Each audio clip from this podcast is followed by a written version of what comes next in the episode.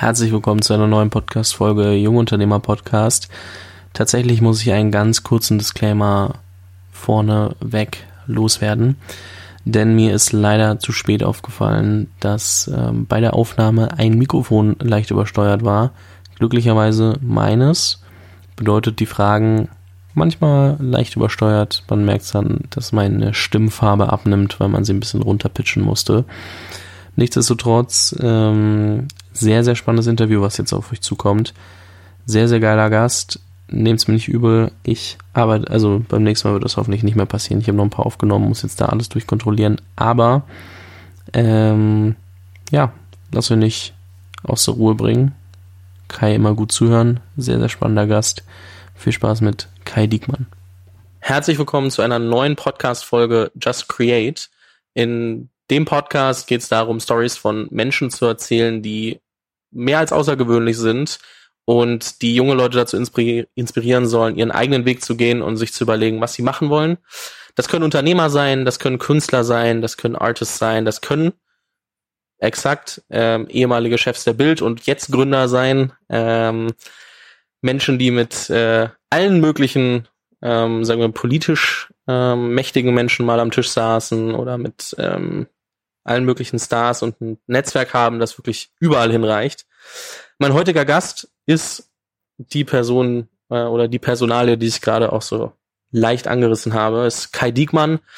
Kai ist der ehemalige Chefredakteur und Herausgeber der Bild, war von 2001 bis 2015. Ja, doch, oder? Ist richtig? Chefredakteur und dann noch ein Jahr Herausgeber. So rum. So, ich bin äh, die, die Zahlen ne, in der Recherche noch nicht, noch nicht so konkret. Ähm, Gerade ähm, vor. Das kannst du auch so zusammenfassen, viel zu lange. Darüber sprechen wir gleich vielleicht noch. Ähm, Kai ist gerade ähm, Gründer und Geschäftsführer von Story Machine. Ist nicht Geschäftsführer, nur Gründer. Oh, okay, okay. Ähm, eine PR-Agentur, aber ich PR-Agentur ist sehr salopp gesagt, ähm, würde ich behaupten. Ähm, gemeinsam mit Michael Rons und Philipp Jessen ähm, Kai ist Mitgründer des Zukunftsfonds, einer digitalen Vermögensverwaltung. Und ähm, zum Beispiel auch, und da sieht man dann, wie weitreichend dann ähm, die Personalie Kai Diekmann auch ist, ähm, Teil des Public Policy Advisory Board bei Uber. Ähm, dementsprechend auch nicht nur in den deutschen, äh, im deutschen Staat äh, irgendwie bekannt, sondern wirklich doch sehr weitreichend vertreten. Ähm, Kai, ich habe gerade sehr viel nur auf diese ganzen Business-Sachen ähm, Bezug genommen und ähm, das ist ja auch immer toll und auch die Erfolge und alles, da kommen wir auch noch drauf im Interview. Aber was muss man über die Person Kai Diekmann noch wissen? Tja, ähm, eine Menge wird ja ähm, äh, gerne aufgelistet ähm, in den äh, verschiedenen äh, digitalen Nachschlagewerken, wie Wikipedia, lese ich auch immer ganz interessant. Was muss man über Kai Diekmann wissen? Ähm, 56 äh, Jahre alt, schon ein bisschen älter, äh, lebt leidenschaftlich gern äh, in Potsdam und auf der Insel Usedom, äh, Vater von vier Kindern und ähm, leidenschaftlicher Läufer und äh, Chef von zwei Ziegen.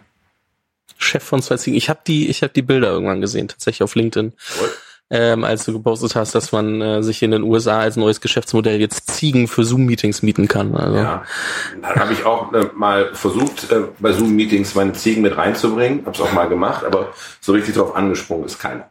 Ich glaube, hören die da drauf? Also kannst du denen sagen, ey, komm jetzt mal mit und du ziehst sie aber mit und die bleiben da stehen? Äh, Ziegen äh, haben ja nicht ohne Grund den, äh, äh, den Ruf störrisch zu sein. Und die machen immer genau das Gegenteil von dem, was man will, dass sie tun. Dann ähm, umso besser, dass man das als Geschäftsmodell versucht. Ähm, warum, warum Potsdam nicht Berlin?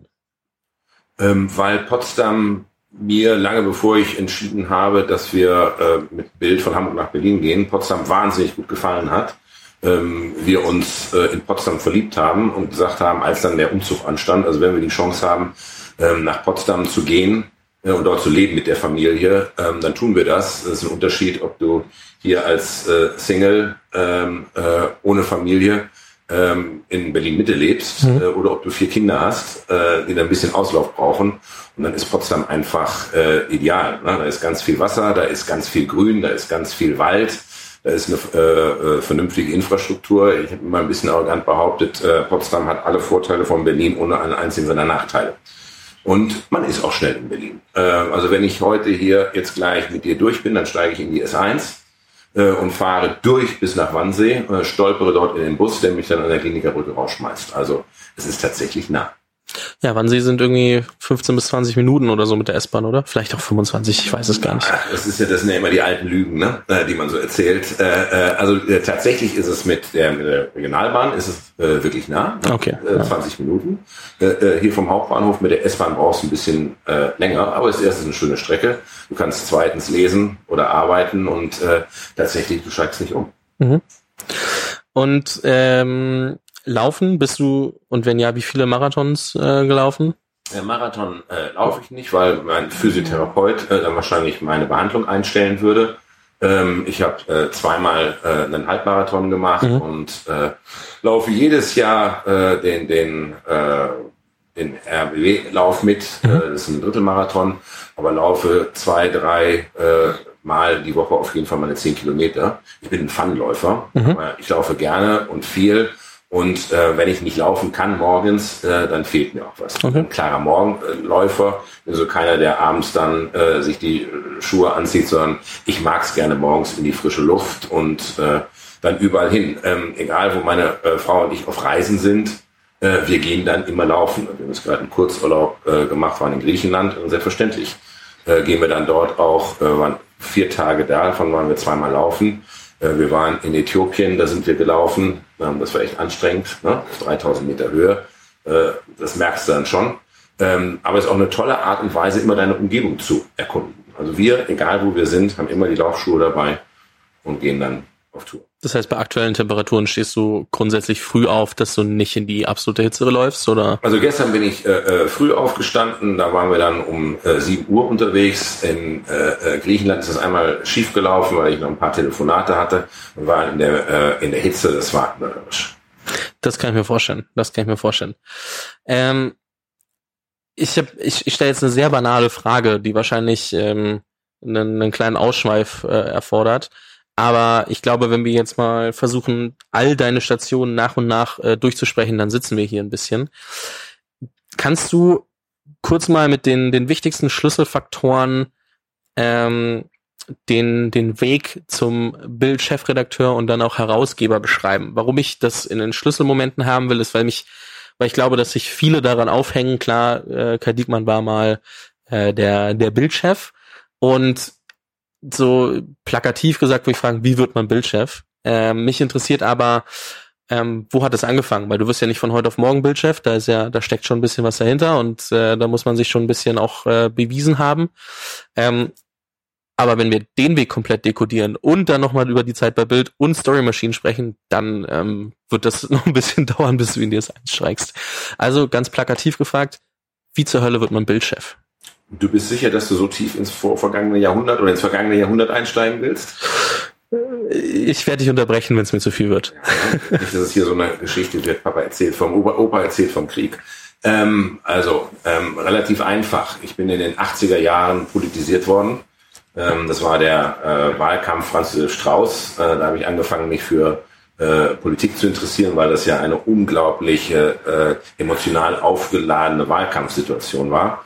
Äh, das hat mich gepackt, das hat mich interessiert. Ähm, da habe ich angefangen, äh, auch Politik zu machen, selber zu machen äh, in der Jungen Union und äh, bin dort das erste Mal in Kontakt gekommen mit Jugendzeitungen, äh, äh, mhm. Schülerzeitungen und habe dann äh, sehr schnell mit Freunden eine eigene Schülerzeitung gegründet und festgestellt, das macht mir Spaß, Wirkung zu erzielen. Mhm. Ich würde es nicht mal behaupten, es hat mir Spaß gemacht zu schreiben, sondern äh, mit einem Blatt Wirkung zu erzielen. Damals übrigens in einem Ökosystem, ähm, das eher von linken, politisch linken Schülerzeitungen geprägt war und wir dort eine echte Provokation gewesen sind. Und dann kam noch hinzu, dass diese Schülerzeitung ähm, nicht nur an einer Schule vertrieben wurde, sondern äh, sehr schnell einer der größten Schülerzeitungen des Landes wurde. Ähm, wir haben am Ende äh, über 30.000 Exemplare gehabt und wurden von der örtlichen Lokalzeitung gedruckt. Ähm, das war mit Sicherheit einer dieser Schlüsselmomente, weil das hat mich dazu gebracht, dann auch für die äh, ortsansässige Lokalzeitung zu schreiben, mhm. also wirklich ganz klassischen äh, Lokaljournalismus am Wochenende neben der Schule zu machen. Das mhm. ist Fahren mit Bielefeld. Da habe ich wirklich was gelernt. Ähm, das war noch Schreiben und äh, Fotografieren. Und dann ähm, äh, gab es den Schlüsselmoment, dass ich bei der Bundeswehr war, hatte mich für zwei Jahre verpflichtet als Zeitsoldat aus politischen Gründen. Das war dann ähm, äh, 83, das war die Zeit des äh, NATO-Doppelbeschlusses. Da ging es um die äh, um die Stationierung äh, äh, von äh, atomaren Mittelstreckenraketen, mhm. auch äh, äh, in Deutschland. Äh, und ähm, kam zur Panzerartillerie und die Panzerartillerie und ich war ein großes Missverständnis. Ähm, habe äh, sehr viele Wochenenden in der Grundausbildung aus disziplinaren Gründen in der Kaserne verbringen müssen, bis mich dann ein ähm, sehr verständiger Bataillonskommandeur darauf aufmerksam machte, äh, dass es so etwas gibt wie die Pressestelle der Bundeswehr, äh, von wo aus nicht nur externe Pressearbeit gemacht wurde, sondern äh, eben auch die Truppenzeitschriften, Heer, Luftwaffe, Marine und Bundeswehr aktuell. Und dort bin ich dann gelandet und habe dort super spannende Kollegen kennengelernt, die ähm, äh, später Karriere bei DPA, bei der Süddeutschen anderswo gemacht äh, äh, haben. Und äh, bin dort wirklich ein Stück weit entzündet worden äh, mhm. für den Journalismus. Äh, äh, dann wurde tatsächlich äh, äh, die Bildzeitung, insbesondere die Bild am Sonntag, auf mich aufmerksam, weil die Dinge sahen, äh, die ich dort gemacht ha äh, hatte und haben mich eingeladen, ein Praktikum bei Bild zu machen, auch während meiner Bundeswehrzeit. Mhm. Und dann kam am Ende dieses Praktikums das Angebot, ähm, die Ausbildung, die Ausbildung zum Redakteur bei, bei Bild oder Bild am Sonntag zu machen. Und dazu muss man wissen, dass ähm, der Schlüssel zum Journalistenberuf ist nicht irgendein Studium, sondern äh, ist die äh, ein Volontariat. Und ähm, ich bin geburtenstarker Jahrgang, ich sag mal bei Jahrgang 64, sind die meisten Deutschen, gibt von keinem Jahrgang so, wie, äh, so viel wie von äh, meiner Sorte. Und damals gab es unendlich viel Bewerber auf mhm. einen freien Volontärsplatz und formale Voraussetzung war eigentlich ein abgeschlossenes Studium oder eine Berufsausbildung. Und dann kam der Axel Springer Verlag und sagte, hier, du kannst bei uns eine Ausbildung machen. Und zwar äh, dann gleich bei der Bild am Sonntag mit den Stationen ähm, Hamburg, Bonn, damals Bundeshauptstadt, dort äh, im Korrespondentenbüro und dann noch beim Springer Auslandsdienst in New York. So, ähm, nach dieser Ausbildung war ich ein Stück weit versaut, mhm. konnte mir nicht vorstellen, äh, jetzt unmittelbar zu studieren, was ich eigentlich vorgehabt hätte, äh, äh, äh, Geschichte, Germanistik und Politik. Ich war dafür auch schon immatrikuliert. Mhm. Ähm, und habe dann gedacht, ähm, am Ende des Volontariats wurde mir dann angeboten, ich hätte in New York bleiben können, ähm, aber hatte dann, hab dann zugesagt für Bonn als Korrespondent, als ganz, ganz, ganz junger Korrespondent. Ich glaube, ich war einer der jüngsten äh, in Bonn überhaupt. Und ähm, das war eine super spannende Zeit. Du bist so jung und äh, hast auch mal mit Bundespolitik zu tun. Ich kann mich noch nicht mal mehr dran erinnern an die Zeit, dass äh, Bonn noch Bundeshauptstadt war. Also das, Na, deswegen sag ich, ich, ich möchte dir nicht sagen, dass du alt bist. Ich sag ja mal, Opa erzählt vom Krieg, ne, ganz tief in der Mottenkiste des letzten Jahrhunderts. So, und ähm, damit war das Thema, auch Studium, dann ein Stück weit äh, gegessen. Ich wurde dann ganz schnell ähm, Chefreporter, Abstecher gemacht zu Wunden. Da hat mich Springer zurückgeholt und mit ähm, 25 zum stellvertretenden Chefredakteur der BZ gemacht, damals der größten Zeitung von Berlin. Mhm. Und ein Jahr später kam das Angebot, stellvertretender äh, Chefredakteur und äh, äh, Politikchef von Bild zu werden. Ähm, da war ich gerade mal 26. Und das habe ich dann äh, fünf Jahre gemacht und dann äh, kam ein echter Bruch. Dann flog ich nämlich raus bei Springer, hatte einen äh, massiven Konflikt äh, mit dem damaligen Vorstandsvorsitzenden mhm. und ähm, musste bei Bild gehen. Äh, habe die Zeit genutzt, mich fünf Monate in Mittelamerika rumzutreiben. Habe mir einen roten Ford Bronco gekauft in Miami, äh, bin mit dem von der Osten in den Westen gefahren und immer weiter äh, runter, äh, natürlich erst bis nach Kalifornien, dann mit dem Schiff übergesetzt äh, äh, äh, nach Baja California, äh, dann durch Mexiko und als ich irgendwann, wie gesagt, fünf Monate später in Panama City ankam, kriegte ich die Information, dass sie den Vorstandsvorsitzenden rausgeschmissen hätten und sie würden mich bitten, doch zurückzukommen und wieder zu arbeiten. Ähm, und nachdem ich dann einen Bananendampfer gefunden hatte, auf dem ich das Auto abstellen konnte, sonst hätte ich nämlich alles zurückfahren müssen, weil du darfst, äh, du kriegst das Auto an jeder mittelamerikanischen Grenze in deinen äh, Pass gestempelt. Mhm. Und wenn du dann nicht mit, äh, du kannst nur ausreisen, wenn äh, äh, der Wagen auch wieder draußen ist. Ja, dann bin ich zurück und äh, hatte aber keine Lust zu Bild zu gehen. Äh, und dann kam das Angebot sehr schnell, Chefredakteur der Welt am Sonntag zu werden. Dann war ich etwas über zwei Jahre Chefredakteur der Welt am Sonntag was mir unglaublich viel Spaß gemacht hat. Großartige Zeitung, großartiges Team. Dann wurde Matthias Döpfner Zeitungsvorstand äh, mhm. bei Axel Springer und wir kannten uns ganz lange äh, aus der Zeit, als er noch Chefredakteur der Hamburger Morgenpost war. Ich Politikchef bei Bild und dann kam das Angebot, äh, Mensch Kai, könntest du dir nicht vorstellen, Chefredakteur von Bild zu werden?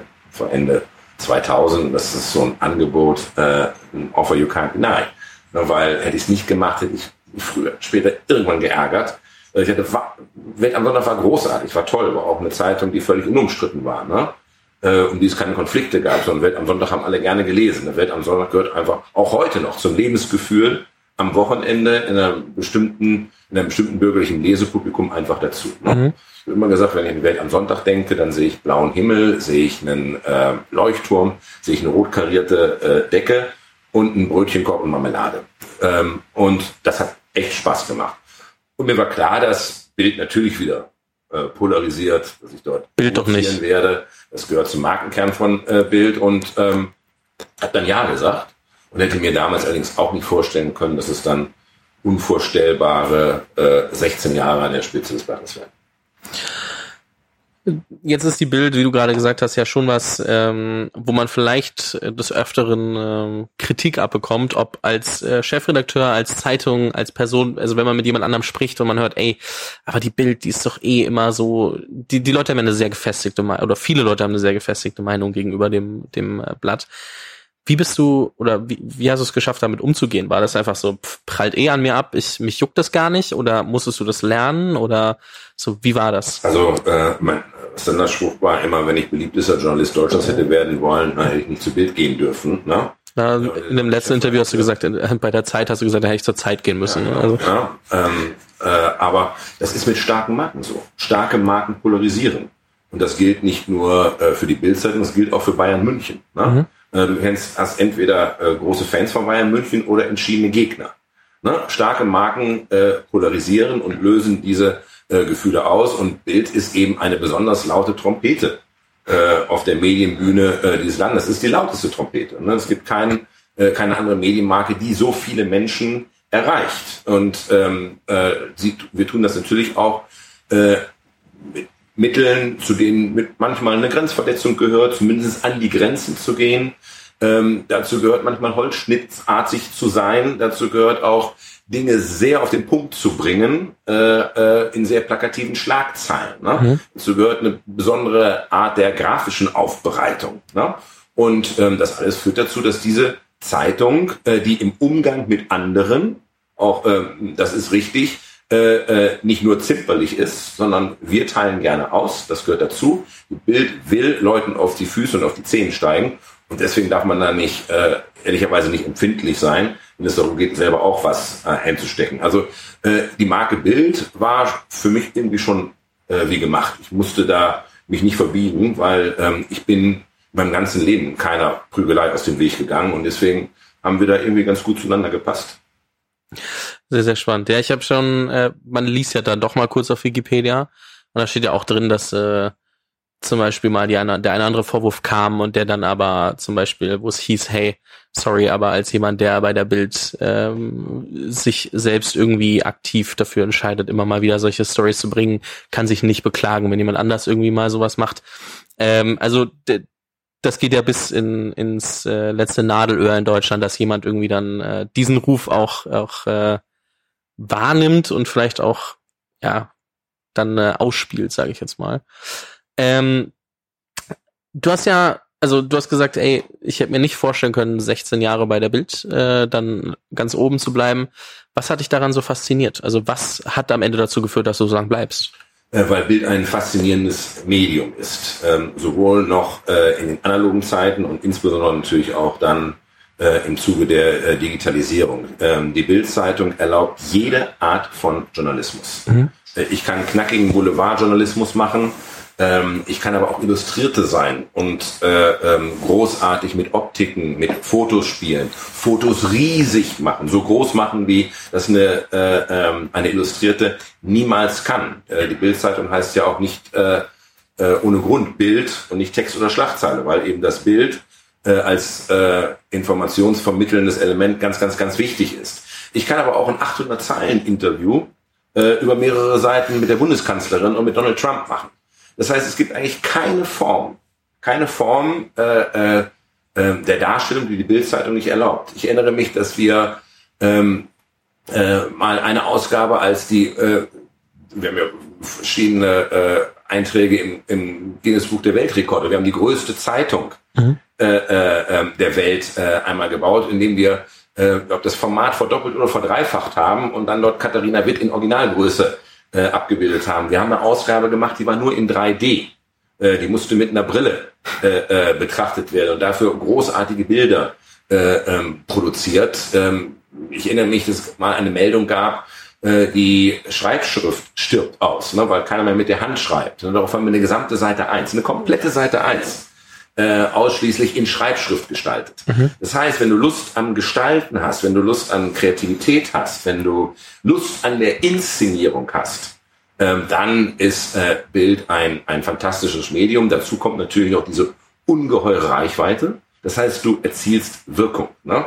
Das, was du in Bild machst, bleibt nicht äh, äh, ohne eine Konsequenz. Das heißt, du kannst auch den Blick auf Themen richten, äh, die möglicherweise ein Schattendasein führen. Du kannst Themen ähm, auf eine völlig andere Art und Weise annehmen. Ne? Das Thema zeitgenössische Kunst ist beispielsweise ein Thema gewesen, vor dem sich Bild äh, viele Jahre auch gedrückt hat, in der Sorge, dort ein Publikum nicht für interessieren zu können. Mhm. Thema, was vielleicht nicht nischig ist, was wir ganz bewusst angefasst haben, äh, indem wir äh, Künstler, große zeitgenössische Künstler angeboten haben, einmal im Jahr eine Seite im Bild zu gestalten und mhm. das dann zu erklären und so ähm, ähm, einem Millionenpublikum Zugang zu einem Thema zu ermöglichen, für das sonst möglicherweise eine gewisse Schwellenangst auch besteht. Ich werde mich nie erinnern, äh, äh werde mich nie vergessen, wie ich mal mit einem Künstler sprach, ähm, der fast 100 war und ähm, mit dem wir etwas gemacht haben, der gesagt hat, in seinen, seinen ganzen Museumsausstellungen, seinem ganzen Leben haben nicht so viele Zuschauer gebracht,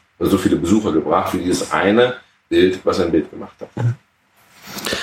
Wie ähm, Beziehungsweise würdest du sagen, es gibt so den einen oder die zwei Geniestreiche deinerseits oder halt in, unter, in deiner Zeit ähm, von der Bild, also während der Bild?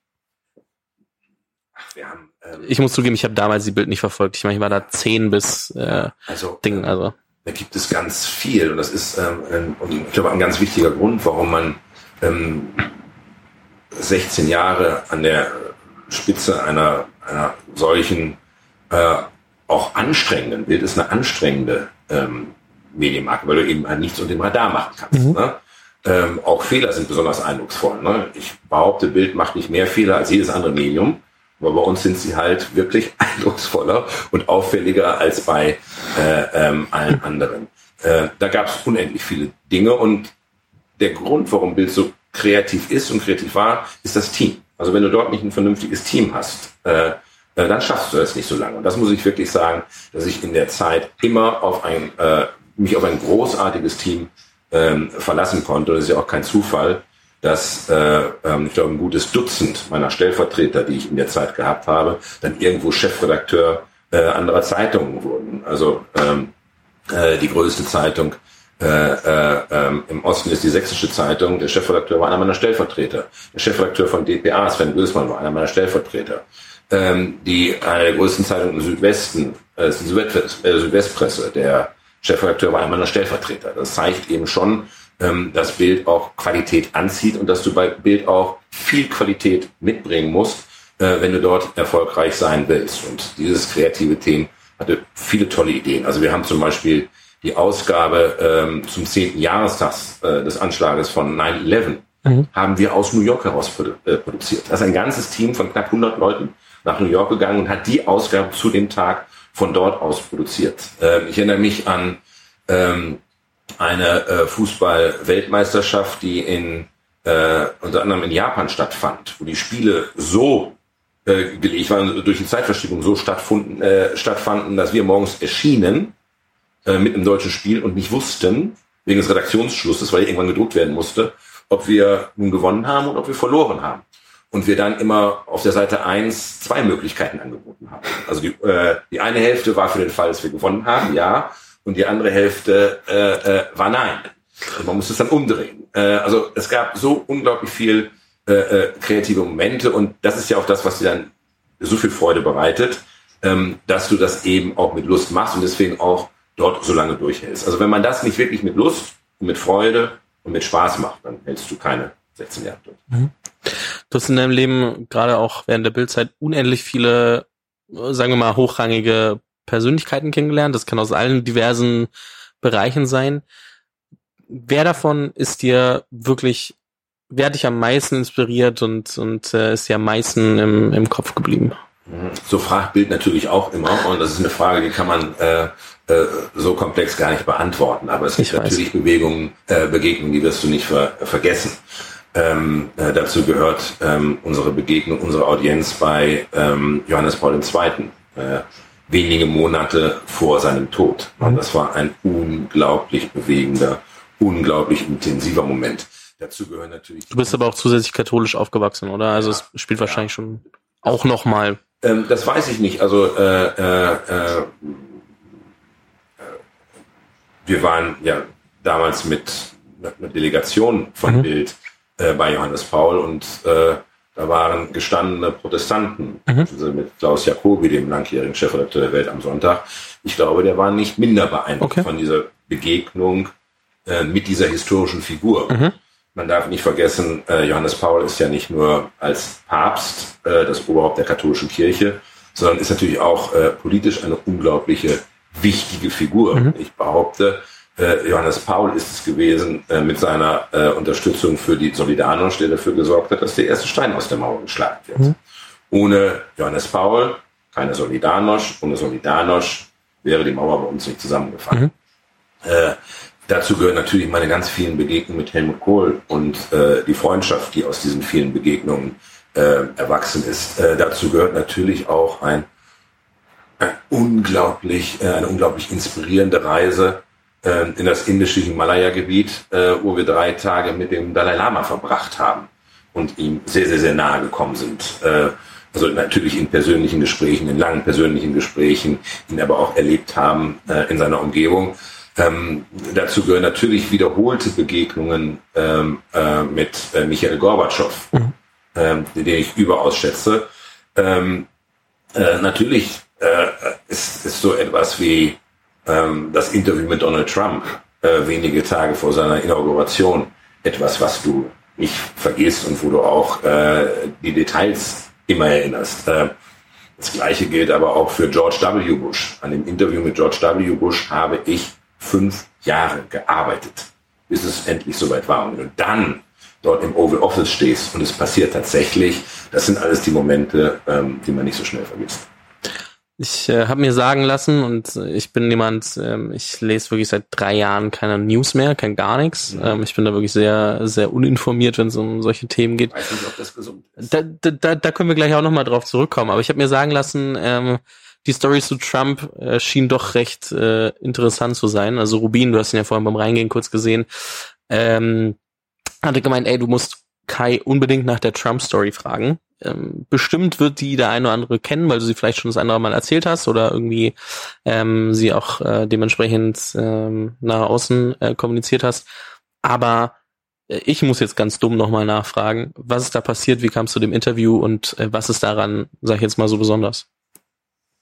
Naja, fangen wir mit letzterem an. Ähm, ich kann mich nicht erinnern, dass äh, außer diesem Interview Donald Trump bis heute irgendeinem anderen deutschen Medium oder einem deutschen Journalisten ein Interview gegeben hätte. Das ist ein äh, guter Punkt, ja. Insofern hat es vielleicht doch äh, bis heute einen äh, gewissen Exklusivitätsanspruch, ist, glaube ich, ähm, äh, äh, die Geschichte mit der höchsten Reichweite ähm, äh, ever in der Geschichte der Bildzeitung gewesen, wenn ich mir die Auswertung angucke.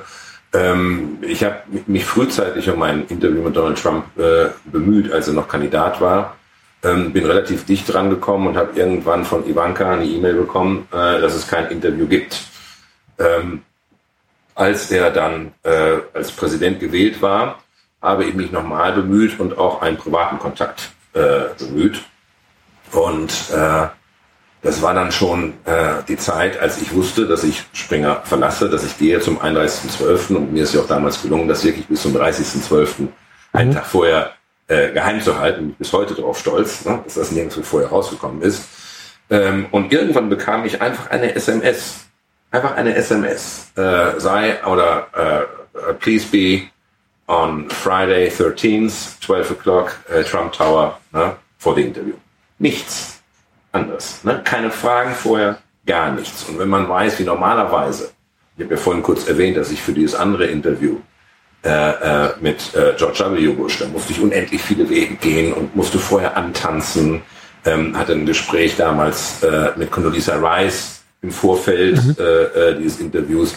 Äh, wenn du weißt, wie umständlich es ist, ein Interview mit einem französischen Präsidenten vorzubereiten, wie viele E-Mails da gewechselt werden, wie es Diskussionen gibt über die Inhalte, Fragen, keine Fragen. Und hier gab es nur diese SMS, sonst nichts. Und äh, kein Stabschef, der sich gemeldet oder irgendetwas. Und ich war mir nicht ganz sicher, ob es wirklich stattfindet.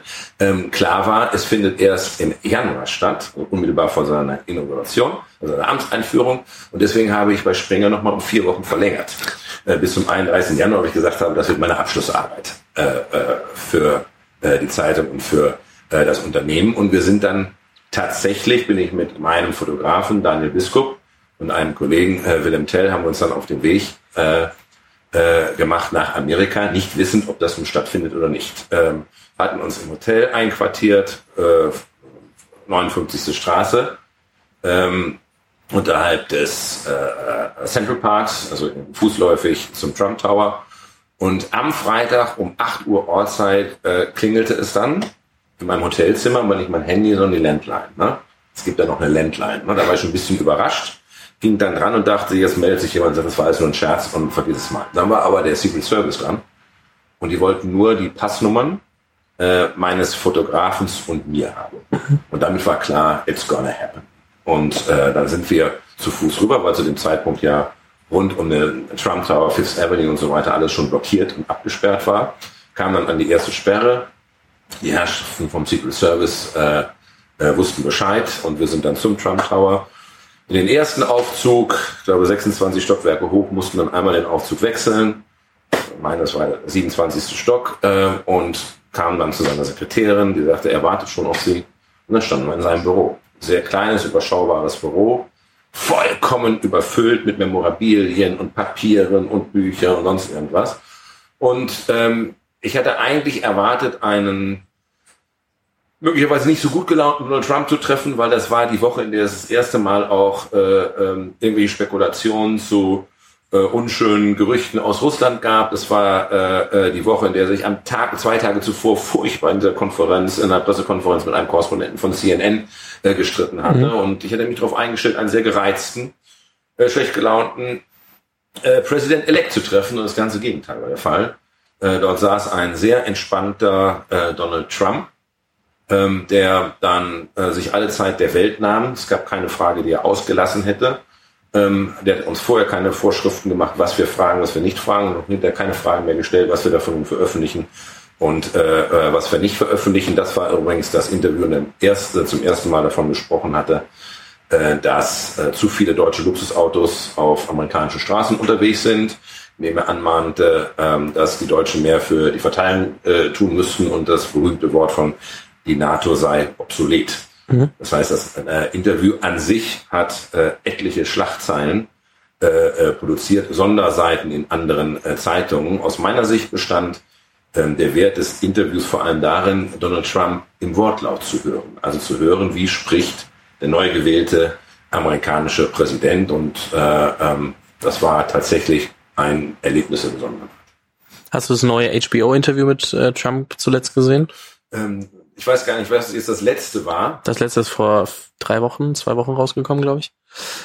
Ähm, auf jeden Fall, ähm, ich wollte eher fragen, so, ist das der Donald Trump, den du vorgefunden hast, oder ist er deutlich gereizter gewesen aufgrund der ganzen Situation gerade etc.? Also glaube, so, Moment, äh, wahrscheinlich deutlich gereizter, ne? Deutlich gereizter und ganz anders. Weil er kam sehr aufbrausend rüber und Nein, ich. Äh, also in, in, in, dem Interview äh, äh, mit uns war überhaupt nicht aufbrausend, äh, äh, ganz im Gegenteil, wie gesagt, er hat sich alle Zeit der Welt genommen. Mhm ähm, äh, jede Frage beantwortet und hatte zu dem Zeitpunkt auch keinen wirklichen Grund, besonders aufbauen. Mhm. Außer die potenzielle Russland-Affäre.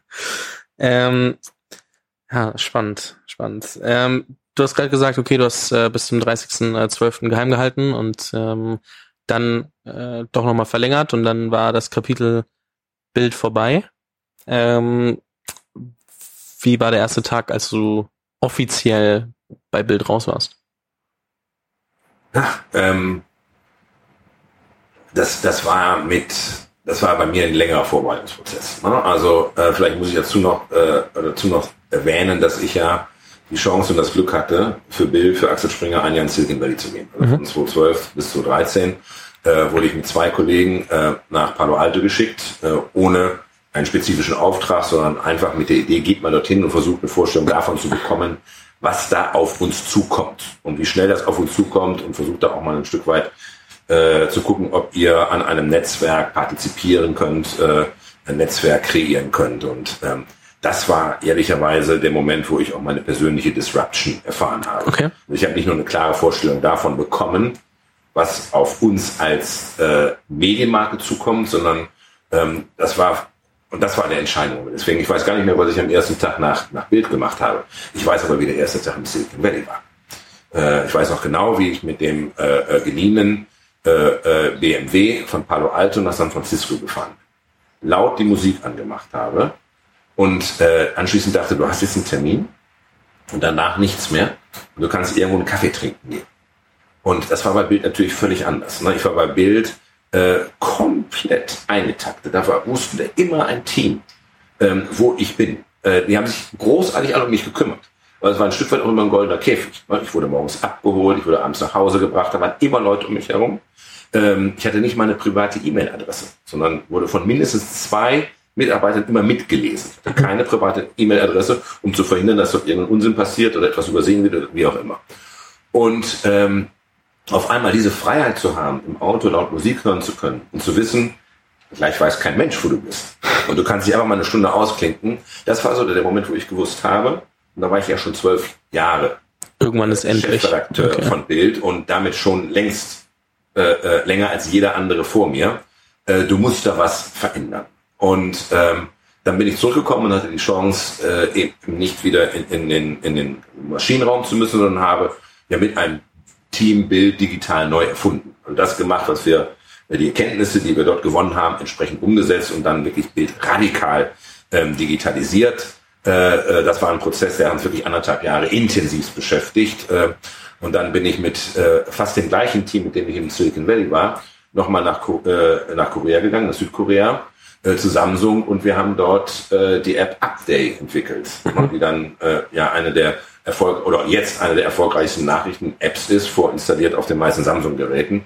Äh, und das war der Prozess, wo ich dann auch schon lange mit Matthias Döpfner im Gespräch war, äh, dass ich etwas anderes machen muss. Deswegen ja auch die Entscheidung, ähm, äh, Ende 2015 Tanit Koch als Chefredakteurin zu berufen und selber ähm, ausschließlich nur noch den Herausgeber zu machen. Mhm. Und wie lange hat es gedauert, bis dann äh, Story Machine auf den Plan kam bei dir? Also so was ist der Entscheidungsprozess von, okay, ich habe jetzt quasi, nennen wir es mal frei, dir werden trotzdem genug Leute ähm, geschrieben haben, hey, hast du, kannst du dies machen, kannst du das machen, aber so, ich, ich bin nicht mehr klassisch bei Bild, so ich kann jetzt ähm, mir überlegen, was ich sonst machen will. Wie kam es, dass dann Story Machine ähm, gegründet wurde und du gesagt hast, okay, wir erzählen jetzt die Stories von anderen? Also ähm, die Idee gab es schon vorher. Und das war auch eine der Ideen, die ich mal bei Springer vorgestellt habe. Ähm, äh, tatsächlich war äh, es meine Aufgabe als Herausgeber von Bild, ähm, Geschäftsmodelle zu suchen, die für uns als Verlag oder die für Bild interessant sein könnten. Und die Idee zu Story Machine, das damals eigentlich noch nicht so hieß, aber die Idee dazu, äh, nämlich sozusagen ein, ein System für Digital Ghostwriting aufzusetzen, ne? Die, äh, zu verstehen, was es bedeutet, dass wir, dass die klassischen Medienmarken nicht mehr alleine diejenigen sind, die darüber entscheiden, wer Zugang zu einem Publikum oder zu einem Massenpublikum bekommt. Ne? Ähm, das ist ja das, was passiert ist. Ne? Als ich war als Chefredakteur 15 Jahre lang der Agenda-Setter, ich war der, äh, der Schleusenwärter. Äh, ich war derjenige, der darüber entschieden hat, ne, welcher Person mit welcher Botschaft stattfindet oder nicht stattfindet.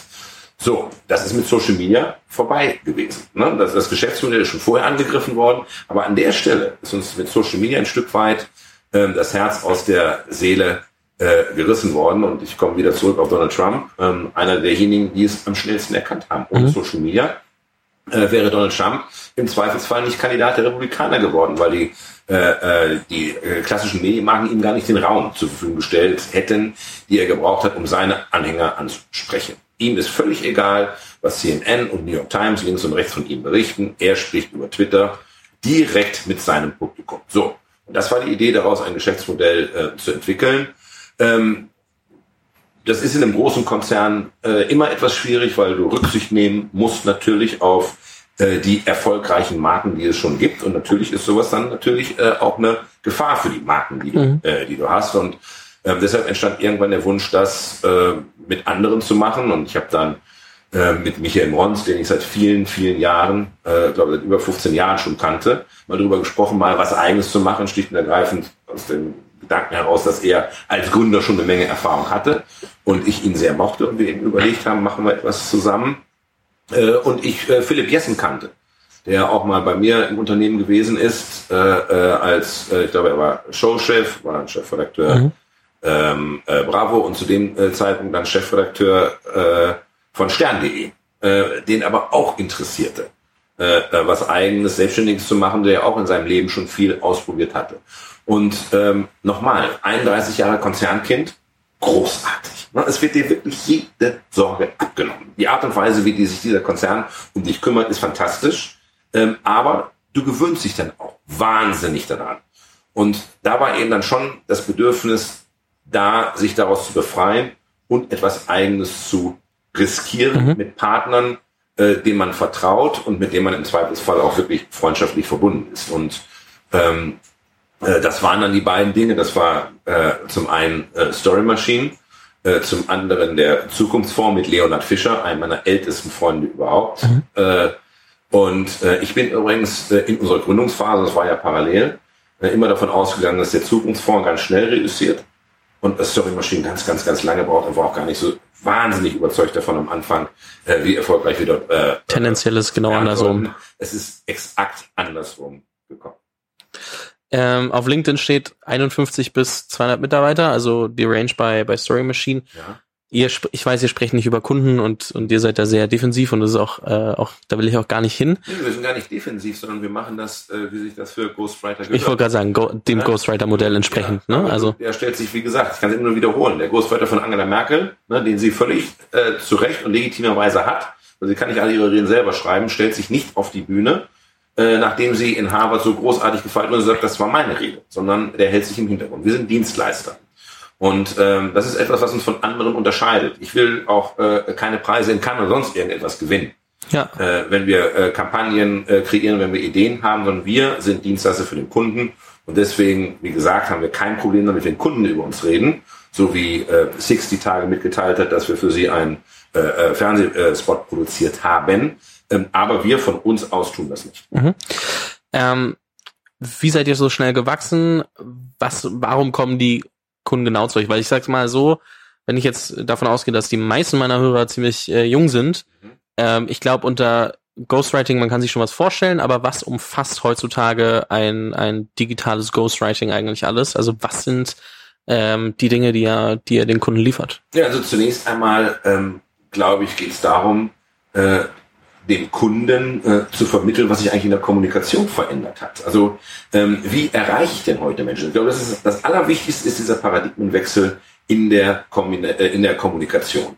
Ähm, wenn ich mir angucke den dramatischen Absturz der Zeitungsauflagen in Deutschland. Und Deutschland ist immer ein Paradies für gedruckte Zeitungen gewesen. Ne? In, innerhalb von äh, nur zehn Jahren ist die Auflage von über, Gesamtauflage aller deutschen Tageszeitungen von über 28 Millionen auf, glaube ich, aktuell unter 14 Millionen zusammengebrochen.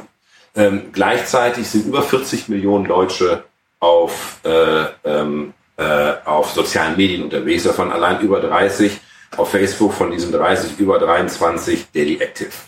Das ist natürlich äh, Äpfel mit Birnen vergleichen, ne? wenn ich die Zahl der verkauften Zeitungen mit äh, Nutzern von sozialen Netzwerken vergleiche. Aber es zeigt eben, äh, welchen Trend wir sehen. Wenn du das dann generationsmäßig noch unterbrichst, dann wird das Bild noch viel dramatischer.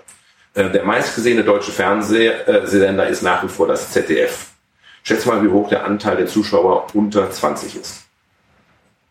5 Prozent? 0,8 Prozent. Oh. Allerdings nur, wenn du Live-Fußball mit reinrechnest. Wenn du Live-Fußball rausrechnest, ist der Anteil der Zuschauer unter 20 nicht mehr messbar. Der Anteil der Zuschauer unter 30 beim ZDF sind 3 Prozent. Mhm.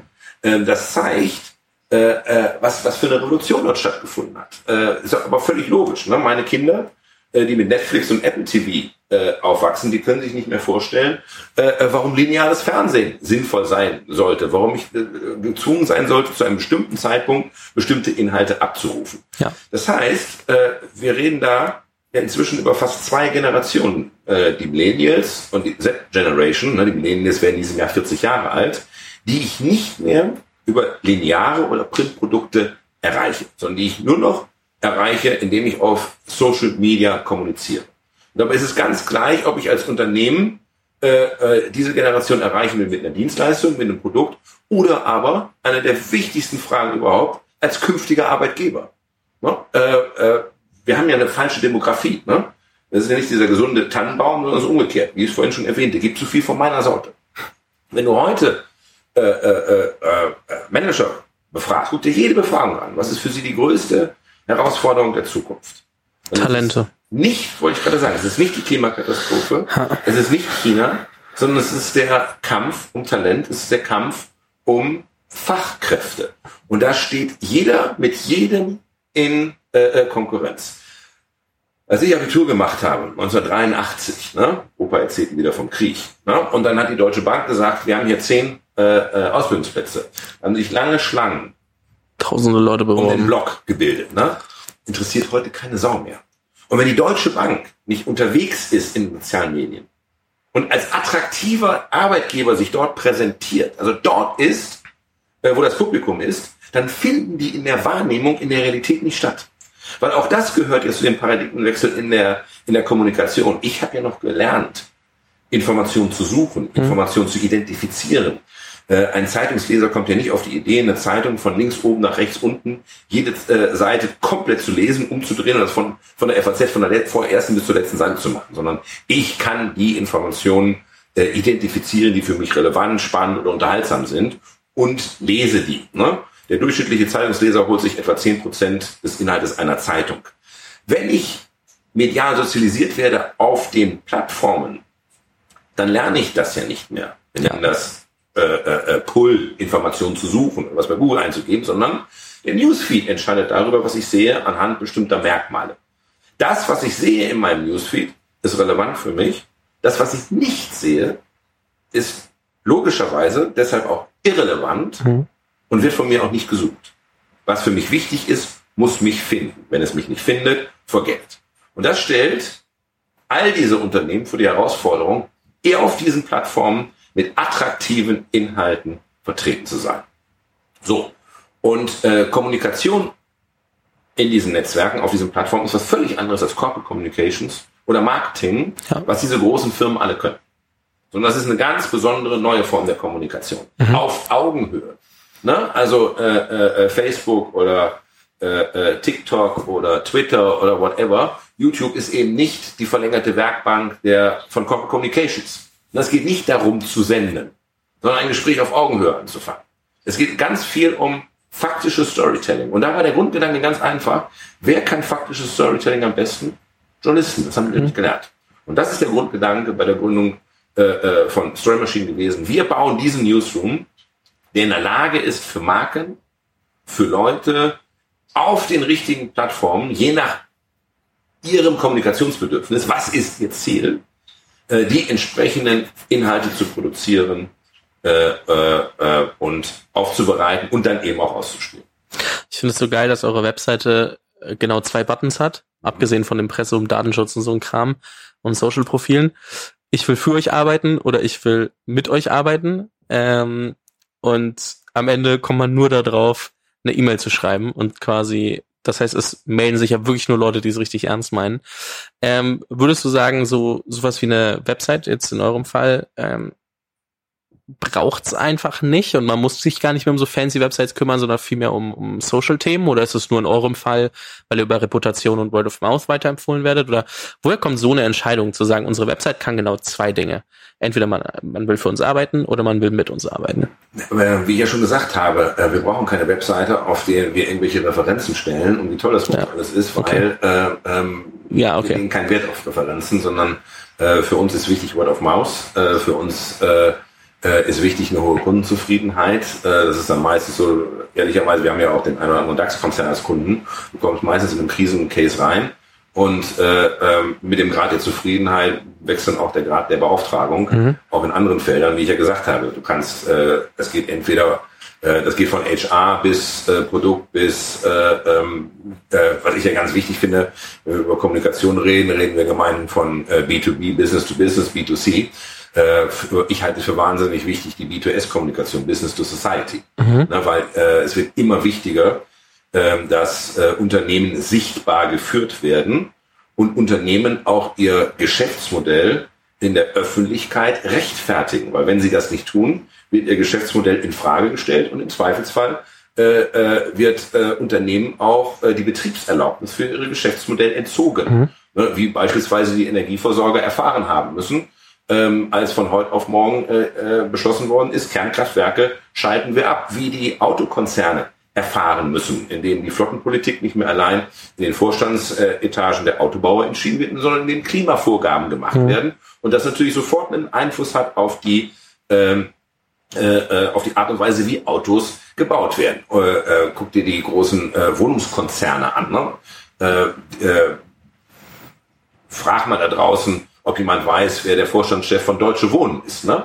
was sie eigentlich machen. Auch, und deswegen, das ist auch ein ganz wichtiges Thema, diese Art der Kommunikation, also um eins von vielen äh, Feldern zu nennen. Und da unterstützen wir, da helfen wir, ähm, und ähm, da ist eben auch tatsächlich ein journalistischer Ansatz da. Ich sage dir ein Beispiel. Wir haben einen, äh, wir hatten einen großen äh, äh, Konzern, der ist Marktführer in Afrika. Marktführer.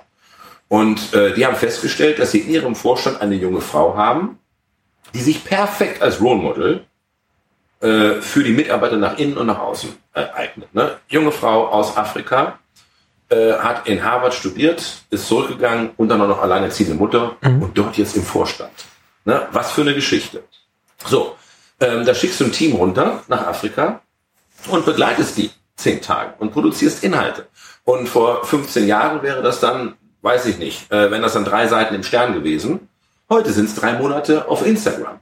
Ne? Du veröffentlichst halt jeden Tag nur vier Sätze und erzählst die Geschichte etwas anders, aber es ist im Kern, ist der journalistische Ansatz der gleiche. Und äh, der Effekt für das Unternehmen ist, dass sie eben nach innen zeigen, guck mal, äh, wer sind eigentlich die Führungsfiguren, die bei uns eine Rolle spielen und nach außen zeigst du dich als verdammt cooles Unternehmen. Mhm. Also viel, viel mehr, ähm, also wenn ich jetzt überlege, so ich meine, sagen wir mal so, die meisten, die zuhören, werden euch nicht beauftragen, äh, weil sie es vielleicht was? glauben, es ist äh, derzeit nicht besser. Ich bin überzeugt, aus meiner eigenen Historie, ja. ne, dass über den Erfolg oder Nicht-Erfolg eines Unternehmens entscheidet ganz entscheidend am Ende die zehn Prozent, die die Mitarbeiter für dich, für dich in der verantwortungsvollen Führung mehr geben. Ob mhm. sie für dich durchs Feuer gehen, ob sie für dich nach den Sternen greifen. Und diese zehn Prozent, die kriegst du nicht, äh, indem du irgendwelche äh, äh, Fantasiepositionen äh, in der Hierarchie verteilst oder mehr Geld gibst, sondern indem du äh, eine Vision hast, indem du eine glaubwürdige Führung vorlebst. Mhm. Und wenn du jetzt Konzernchef bist eines Unternehmens mit 300 oder 400.000 Mitarbeitern, ist es halt ganz schwierig für den Einzelnen ähm, erreichbar zu sein, ganz schwierig für den Einzelnen erfahrbar zu sein. Mhm. Und dafür ist Social Media wie gemacht. Also, jemand, äh, für den wir nicht tätig sind, ist Joe Kaser von Siemens. Ne? Und der nennt sich beispielsweise auf seinem Twitter-Account nicht, ich bin der CEO von Siemens, sondern schreibt, I'm one of 385.000 dedicated. Habe ich schon mal gelesen, ja. Wie cool. Guck mal, wenn der den Tweet irgendeines Mitarbeiters, den er nicht kennt, liked, retweetet, äh, den kommentiert. Ja. Äh, was für ein cooles Signal ist das nach innen, was die Erreichbarkeit angeht und auch was für ein cooles Signal nach außen, äh, weil es so viel aussagt über die Unternehmenskultur in einem hierarchischen Unternehmen wie Siemens. Und das ist die riesige Chance, die du heute mit Social Media hast. Und selbst, und kommt noch ein anderer Gedanke hinzu, und den halte ich auch für ganz wichtig, ähm, selbst wenn du damit nichts zu tun haben willst, Social Media, das alles für Unsinn hältst, musst du zur Kenntnis nehmen, dass Social Media auch für dich die Welt verändert, weil ein Einzelner heute in der Lage ist, ein Unternehmen, eine Partei oder eine Organisation zu zerstören. Mhm. Ja, was in der alten Welt so nicht möglich gewesen wäre. Ähm, wenn ein unzufriedener Lufthansa-Passagier den Gang durch die medialen Institutionen vor 30 Jahren angetreten ist, war die Wahrscheinlichkeit, dass er irgendwann im äh, Büro des Bildchefredakteurs aufploppt und dann auch noch Bildschlagzeile wird, Ziemlich relativ gering. überschaubar. Heute kann ein einzelner unzufriedener Passagier Unternehmenswert zerstören. Denk an das Video äh, von United Airlines, ne, was viral gegangen ist, wo ein Passagier der von Sicherheitskräften rausgezerrt wird. Das ist viral gegangen, hat den Börsenwert von United Airlines um eine Milliarde runtergeprügelt und der CEO musste gehen. Oder denk an Rezo, ne, kurz vor der Europawahl, ne, das Video, ne, ja. äh, Zerstörung der CDU, ist heute das meistgeschaute YouTube-Video aller Zeiten in Deutschland. Ne? Und äh, die CDU hat seinerzeit reagiert äh, auf ein Ereignis in der digitalen Welt mit dem Handbuch für analoge Kommunikation. Das musste schiefgehen und ist auch schiefgegangen. Die CDU hat gelernt, äh, äh, ich weiß nicht, ob du mitbekommen hast, wie das dann war, als es den Angriff von Greenpeace gab. Dort hat die CDU digital reagiert und hervorragend reagiert. Mhm. Äh, Rezo war eine Katastrophe, daraus haben sie gelernt. Ich habe das mitbekommen hast, kurz vor dem Leipziger Parteitag ähm, haben doch Aktivisten von Greenpeace hier äh, äh, äh, an der CDU-Hauptgeschäftsstelle das C, das große, geklaut und sind damit verschwunden. Ah doch, das habe ich sogar irgendwo mal gelesen. Genau. Selbst ich habe das irgendwo Aber mitbekommen. du hast das gelesen und tauchten dann auf einmal in den Social Media auf mit dem äh, Slogan, ich bin das C und ich fühle mich mit dir nicht mehr wohl. Ne? Mhm. Der Plan war damit ein Jahr durchs Land zu ziehen, vom Hambacher Forst bis und überall da, wo es der CDU wehtut. Eine Viertelstunde später war die CDU ebenfalls online bei der Line, ich bin das Du. Und ich nehme dir den Seitensprung nicht übel. Den anderen tust du auch mal ganz gut, aber heute Abend bist du wieder zu Hause. Ähm, am Abend des gleichen Tages twitterte Jan Böhmermann, der eine gewisse Referenzgröße in dem Feld ist, What a time to be alive, CDU schlägt Greenpeace.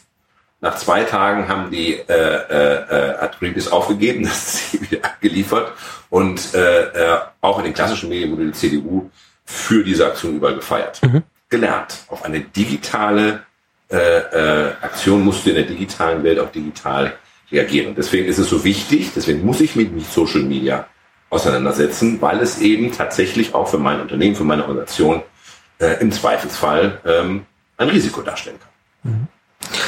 Also eine Sache muss ich sagen, du bist ein verdammt guter Storyteller. Das weißt du selber und das ist äh, natürlich auch ein Grund, warum du äh, sehr lange an der an der Spitze von äh, Bild warst. Das Problem daran, ich muss einmal weitergehen zum letzten Thema, das ich dich noch fragen will im Anbetracht der Zeit. Sonst sitzen wir hier zwei Stunden und DS1 wartet noch ein bisschen länger auf dich. Ähm, eine Sache, die ich einfach fragen muss, äh, weil du ja jemand bist, wenn man, wenn man sich mit anderen Leuten unterhält und sagt, ey, ich sprich demnächst mit Kai Diekmann oder das, das Thema kam irgendwie immer mal wieder auf, dann ähm, hört man, boah, der kennt, der kennt der Gott und die Welt und der ist immer irgendwie relevant und der hat den kennengelernt und den kennengelernt und da.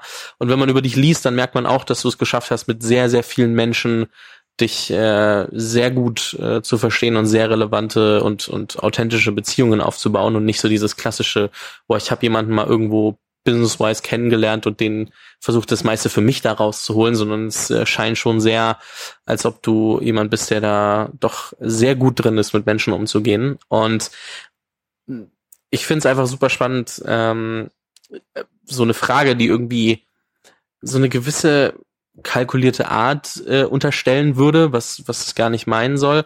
Aber was ist dir wichtig, wenn du oder oder wie baust du Beziehungen auf? Also so dieses klassische, wie netzwerkst du, aber darauf bezogen aus aus deiner Erfahrung, ähm, was sind die Dinge, die für dich am besten funktioniert haben, um ähm, dich mit Menschen zu verständigen, die teilweise in Anführungszeichen vielleicht nicht in deiner Flughöhe waren oder vielleicht auch als junge Person, du wirst ja Leute kennengelernt haben zu einem gewissen Zeitpunkt, mit denen du, wie zum Beispiel einem Herrn Döpfner, ähm, sehr lange Beziehungen gepflegt hast und dich mit ihm gut verstanden hast. Und als er dann äh, Zeitungsvorstand war, dich zur Bild ähm, äh, geholt hat, beziehungsweise als er Hauptvorstand war, dann eben als, als Bildchefredakteur.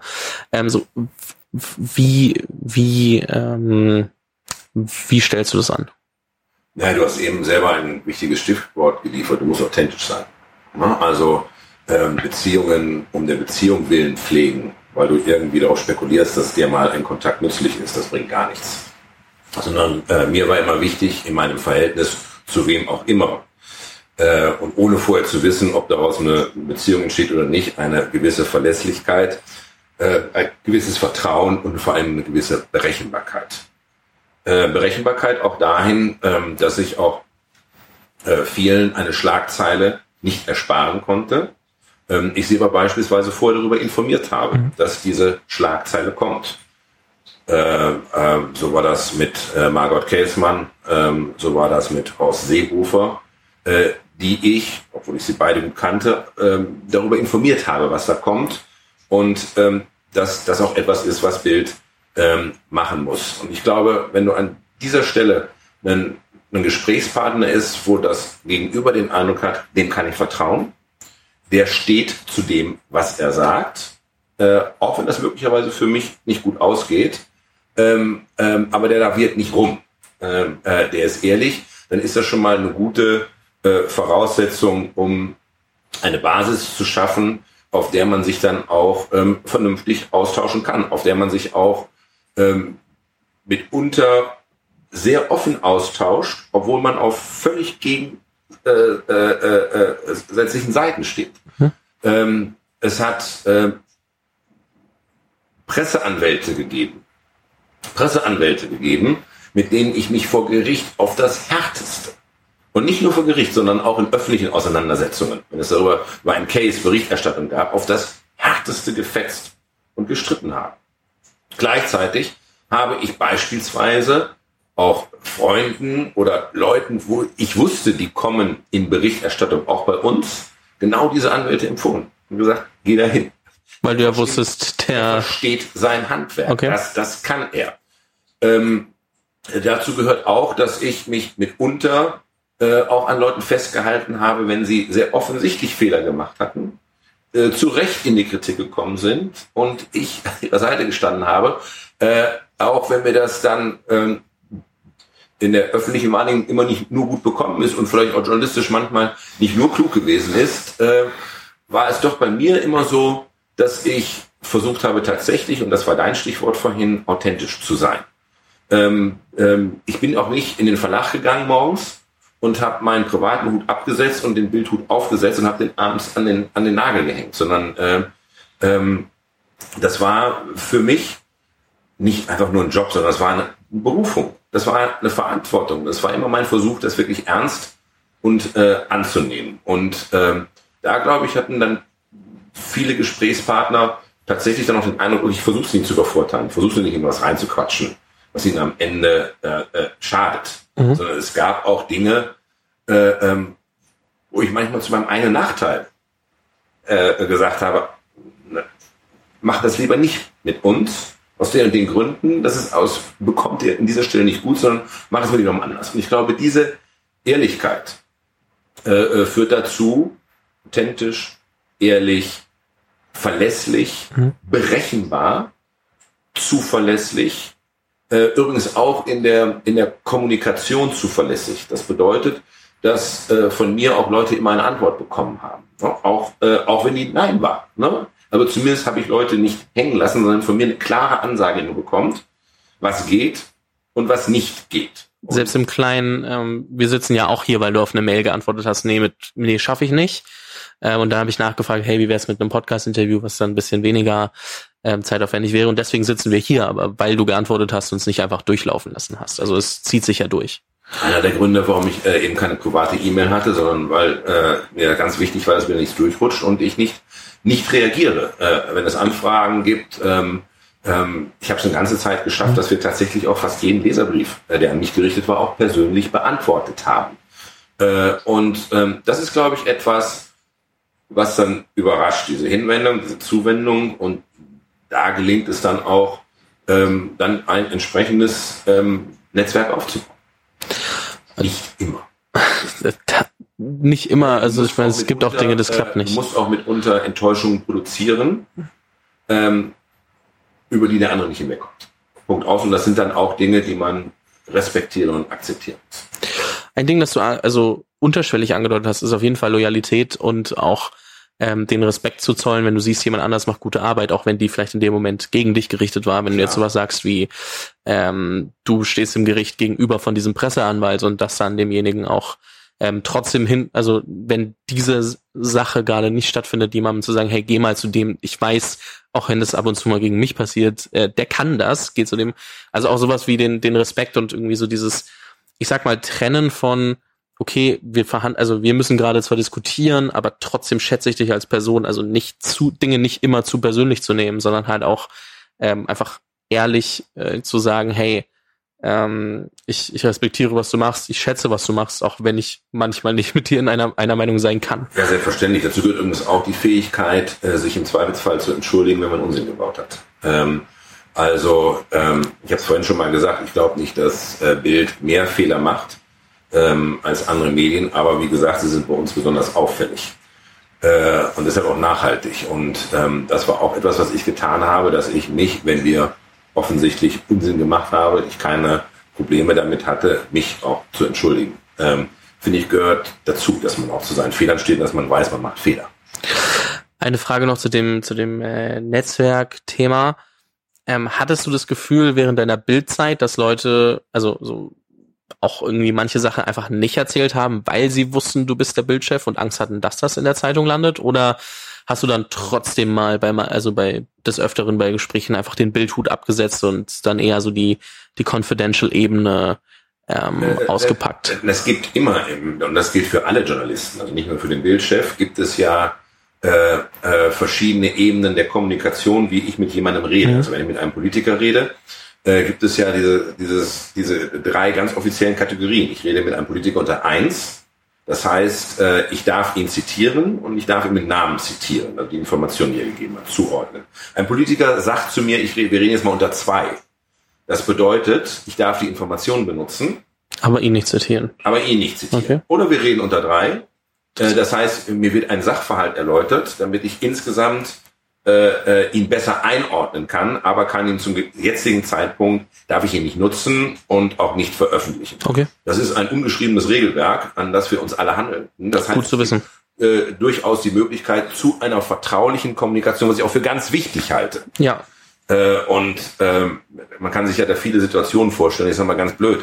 Ähm, eine Situation, die sicher jeder nachvollziehen kann, ist, wenn es zum Beispiel um Entführungen von Deutschen im Ausland geht. Ja äh, dann ist es manchmal ganz wichtig, äh, dass man äh, dort nicht sofort berichtet, weil das die Situation für denjenigen im Ausland nur noch schwieriger macht. Dass man möglicherweise nicht berichtet, ob es Geldzahlungen der Bundesregierung gegeben hat, weil damit jeder, der im Ausland ist, zu einem prall gefüllten Portemonnaie wird, was ich mir nur von der Straße klauen muss, um dann für den Rest des Lebens ausgesorgt zu haben. dazu gehört zum Beispiel auch eine Regelung, dass wenn ich weiß, äh, die Bundeskanzlerin oder der Bundespräsident äh, fliegt nach Afghanistan, um äh, äh, deutsche Truppen dort zu besuchen. Ich erst dann berichte, wenn ich weiß, der, äh, der Betreffende ist wieder in der Luft auf dem Heimweg, weil ich mich sonst einfach das, das Sicherheitsrisiko viel zu groß mache mhm. und dann möglicherweise ein Besuch abgesagt werden kann. Also auch das gehört natürlich zur eigenen Verantwortung zu wissen, wie gehe ich mit äh, gegebenen Informationen um. Ja, gut, das kannte ich zum Beispiel nicht, deswegen super spannende Erläuterung am Ende nochmal um, fürs, fürs Verständnis. Ich habe eine letzte Frage. Also ich hätte wahrscheinlich noch tausend Fragen, aber im Anbetracht der Zeit und außerdem wird's langsam warm. Ähm, das ist zwar schon ein bisschen länger so, aber ähm, um das Ganze mal zu einem Schluss zu bringen, welches Buch hast du am öftesten verschenkt? Das ist eine ganz blöde Antwort, weil die super eitel klingt. Ähm, ist wirklich eine blöde Antwort, aber äh, äh, ich habe ja die Zeit der Wende hm? sehr bewusst schon als Journalist miterlebt. Ne? Das muss man wissen. Ich hatte selbst, ich bin 88 äh, hier in Ostberlin äh, bei Zionskirche, äh, Gethsemane Kirche dabei gewesen, habe Bürgerrechtler begleitet, habe mit deren Wissen und Wollen äh, äh, diese Filme nach draußen gebracht und dann auch veröffentlicht, was vor sich gegangen ist in der Erziehungskirche, was passiert ist. Äh, habe dann selber ein, ein, ein Einreiseverbot bekommen äh, und äh, der Bürgerrechtler, mit dem ich auf der anderen Seite zusammengearbeitet habe, Ralf Hirsch, ist irgendwann auch verhaftet worden und dann abgeschoben worden. Das heißt, dieses ganze Thema Wiedervereinigung war immer ein, äh, ein Thema, was mich wahnsinnig ähm, interessiert hat. Als die Mauer fiel, war ich selbst am falschesten Ort der Welt. Ich habe es nicht mitbekommen. Ich war nämlich in Moskau. Okay. Und äh, November 89 in Moskau war nicht so, dass sich da jemand auf dem Handy angerufen hat, sondern ich habe das wirklich 48 Stunden nicht mitbekommen können. Und da habe dann irgendwie Wiesenbar gesessen und auf einmal CNN gesehen dachte, kann doch alles nicht wahr sein. Und dann äh, über meine Bekanntschaft äh, äh, zu Helmut Kohl später, der, äh, dem ich auf sehr vielen Reisen sehr, sehr, sehr nahe gekommen bin. Wir sehr viel Zeit miteinander verbracht haben und der häufig dann in diesen ähm, 91, 92, 93, 94 immer wahnsinnig viel aus der Zeit der Einheit berichtet hat. Und immer mit dem Zusatz, das darfst du aber nicht schreiben. Mhm. Ich habe es nicht geschrieben, aber ich habe es alles aufgeschrieben. Und ich in der Zeit verstanden habe, dass Geschichte nicht zwangsläufig passiert, sondern sie wirklich von handelnden Personen abhängig ist. Und dass dieses Fenster, dieses Window of Opportunity zur deutschen Einheit tatsächlich nur ein, eine gewisse Zeit lang wirklich offen war und Helmut Kohl im wahrsten Sinne des Wortes diese Gelegenheit ergriffen hat und es viele Gründe gab, warum ihm das gelungen ist und es andere nicht gelungen wäre. Aber allein zu verstehen, wie tatsächlich Menschen Geschichte machen und nicht Geschichte zwangsläufig passiert, mhm. das war, das war die Erzählung von Helmut Kohl. Und ähm, ich habe ihn irgendwann überredet, daraus ein Buch zu machen. Ähm, damit er die Interpretationshoheit auch über diese wichtigen Monate zwischen dem Fall der Mauer oder dem Sommer 89, das ist ja ehrlicherweise mit dem Besuch Gorbatschows am Rhein, hat die Geschichte begonnen. Das Vertrauen, was die beiden zueinander gefasst haben. Ging es unglaublich viel um Vertrauen. Ähm, es gibt eine Szene, das ist so für mich die Schlüsselszene. Ähm, als die Mauer gefallen war und Helmut Kohl ja mit einem Tag Verspätung aus Polen dann hier erst eintrifft, und dann zusammen mit Willy Brandt auf dem äh, äh, äh, Balkon des äh, Schöneberger Rathauses steht, mhm. äh, vor den Kameras der Weltöffentlichkeit, aber unten ein grölender linker Mob ist, in den Ausritt pfiffen haben. Und er in diesem Moment einen Anruf kriegt. Gorbatschow möchte ihn dringend sprechen. Und Helmut Kohl steht auf dem Balkon und sagt, ich kann hier nicht weg. Wenn ich hier jetzt weggehe, dann sieht es aus, als würde ich weichen. Was will Gorbatschow? Die Nachricht war, Gorbatschow bekommt Berichte, dass die Ostdeutschen dabei seien, die sowjetischen Kasernen zu stürmen. Und er steht vor der Frage, gibt er den Befehl zum Ausrücken oder nicht. Also Kräfte des KGB hatten Gorbatschow dazu verleiten wollen, ein Blutbad anzurichten und damit den Prozess zu unterbrechen. Und Helmut Kohl hat ihm ausrichten lassen. Sagen Sie ihm, er hat mein Wort. Es geht um ein Fest des Wiedersehens und nicht um einen Tag der Abrechnung. Und Gorbatschow hat dem vertraut. Und deswegen hat es eben keinen Platz des himmlischen Friedens mit entsprechendem Blutvergießen gegeben. Und das sind so die Schlüsselmomente, äh, in denen sich Geschichte entscheidet. Und das alles haben wir in ein Buch gegossen. Das ist nicht mein Buch. Es ist sein Buch. Weil wir darauf verzichtet haben, eigene Bewertungen abzugeben, ähm, sondern einfach ihn haben erzählen lassen. Und tatsächlich ähm, ist es wahrscheinlich dieses Buch, was ich am meisten verschenkt habe, weil ich natürlich auch immer danach gefragt worden bin und äh, es etwas ist, wo ich heute noch sage, wenn man den Prozess der Einheit in seiner dichtesten Form wirklich verstehen will, dann ist es eines dieser Bücher, in denen es Helmut Kohl sehr dicht und sehr anschaulich erzählt. Also ich äh, bin tatsächlich nicht auch auch nicht so geschichtsinteressiert, aber du hast wieder mal extrem gut rübergebracht, was daran ähm, so so spannend ist. Ähm, wie heißt das Buch? Und, äh, das Buch heißt Helmut Kohl, ich wollte Deutschlands Einheit. Mhm. Äh, das hat es dann auch, wir waren 25 Wochen äh, äh, Spiegel Bestsellerlist, wir haben glaube ich 13 oder 14 Übersetzungen. Ähm, äh, er hat sich auch später in seinen eigenen Memoiren immer wieder auf dieses Buch äh, äh, bezogen. Das war aber einfach, das war, das war seine dichte Schilderung. Und das waren die vielen Gespräche, äh, die wir miteinander geführt haben. Das war einfach seine dichte Schilderung und seine Erinnerung an die Abläufe, äh, wie das gewesen ist.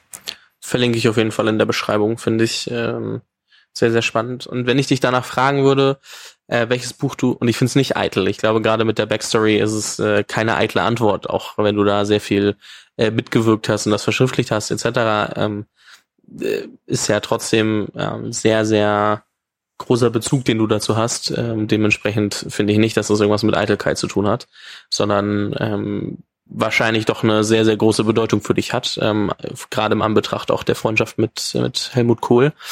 Ähm, dementsprechend, ähm, ich glaube, das hat nichts mit Eitelkeit, sondern wieder mit den Themen äh, Authentizität, Loyalität etc. zu tun. Also ich glaube, äh, man kommt dann schon wieder auf deine, deine Grundprinzipien zurück und deine Werte, die du auch ähm, wahrscheinlich sehr stark ähm, auch immer wieder, immer wieder da gelebt hast und gesagt hast, hey, dieses Buch bedeutet mir viel und ähm, das dadurch verschenkt hast oder auch weil du danach gefragt wurdest.